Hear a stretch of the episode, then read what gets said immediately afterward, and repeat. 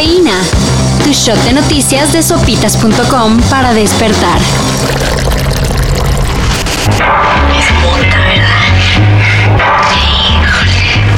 42 chamacos de una primaria de Valle de Chalco resultaron intoxicados gracias a que uno de sus compañeritos llevó un botecito lleno de marihuana. Y pues que se arma la petatiza.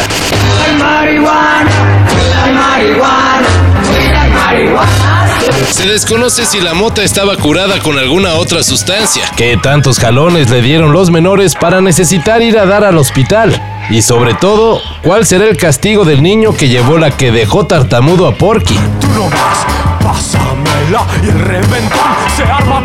y de sus papás, claro.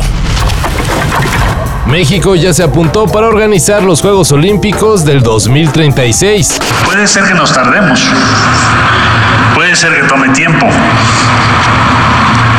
puede ser que haya muchas adversidades, pero sin duda lo vamos a conseguir. Mejor dicho, Marcelo Ebrard quiere que se hagan. Los aspirantes a la candidatura presidencial de Morena ya andan en plan de hago lo que sea para llamar la atención. Y uno de ellos, Marcelo Ebrard, aprovechó un evento de la Secretaría de Relaciones Exteriores y el Comité Olímpico Mexicano para asegurar que si el presidente López Obrador se lo indica, él comienza los trámites para que México vuelva a ser sede olímpica.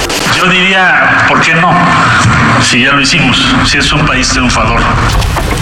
Y hablando de México, sede de grandes eventos deportivos. El gigante de acero tendrá, por supuesto, también actividad mundialista y está el festejo. El festejo de la gente en la Sultana. Felicidades, igual que en la Ciudad de México, confirmándose lo que ya sabíamos. La Ciudad de México vivirá también por tercera ocasión una Copa del Mundo. Ayer la FIFA dio a conocer los estadios que albergarán la Copa Mundial del 2026, la cual organizarán México, Canadá y Estados Unidos. Y aunque casi todo el torneo se realizará en territorio gringo, nuestro país será escenario de 10 partidos, los cuales se celebrarán en los estadios Akron de Guadalajara, BBVA de Monterrey y el Azteca de la CDMX. Cuando era niño y conocí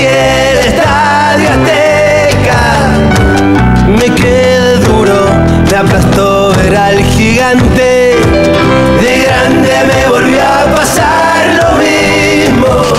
Este último para convertirse en el primer estadio en el mundo en recibir tres mundiales. Los partidos que se realicen en México serán solo en la primera fase, muy seguramente alguno de la selección, que ya tiene su boleto asegurado al ser país organizador. Se cumplieron los pronósticos y los guerreros de Golden State se coronaron campeones de la NBA. And that'll do it. It's over. The Golden State Warriors return to a familiar place. They're on top of the NBA world. The fourth title in eight years. The Dubs dynasty is still very much alive. Ayer en el sexto partido de las finales entre los Celtics de Boston no hubo sorpresas, y así Golden State se proclaman campeones por séptima vez en su historia. El hombre clave fue Stephen Curry, quien fue elegido como el jugador más valioso de las finales. Y ahora sí, pues qué deporte vemos si el mundial nos lo pasaron para finales de año. Pues ahí está el base.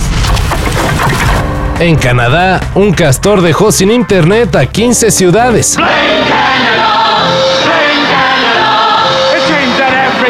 Wrong said Canada came along. Bring Canada, bring Canada. We need to form a bowl of salt.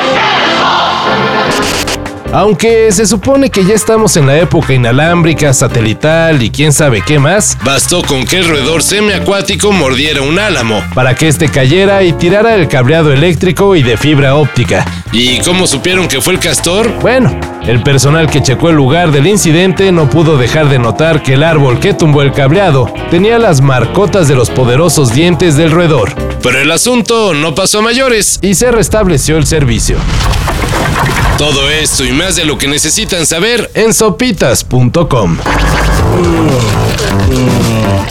Cafeína. Shot de noticias de sopitas.com para despertar.